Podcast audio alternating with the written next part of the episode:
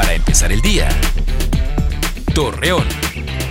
Muy buenos días, viernes 23 de abril le presentamos la información para empezar el día. Como parte de continuar con el proceso de inoculación contra el COVID-19 para los docentes, Huitralba Valdés, subsecretario de Educación en la Laguna de Durango, dio a conocer que en este estado el proceso de vacunación para los maestros será del 5 al 11 de mayo.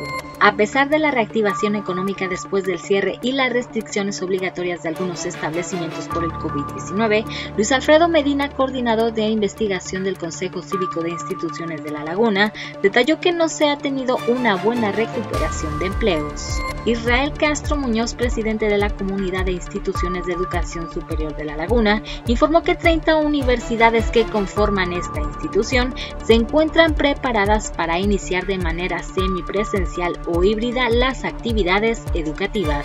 Para este fin de semana, la Comisión Nacional del Agua pronostica para la comarca lagunera viento fuerte, cielo nublado a medio nublado, con temperaturas frescas por la mañana y muy calurosas por la tarde.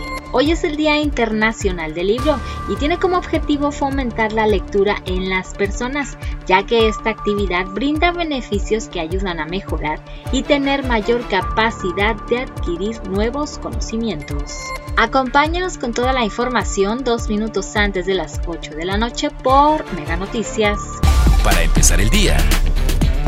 Torreón.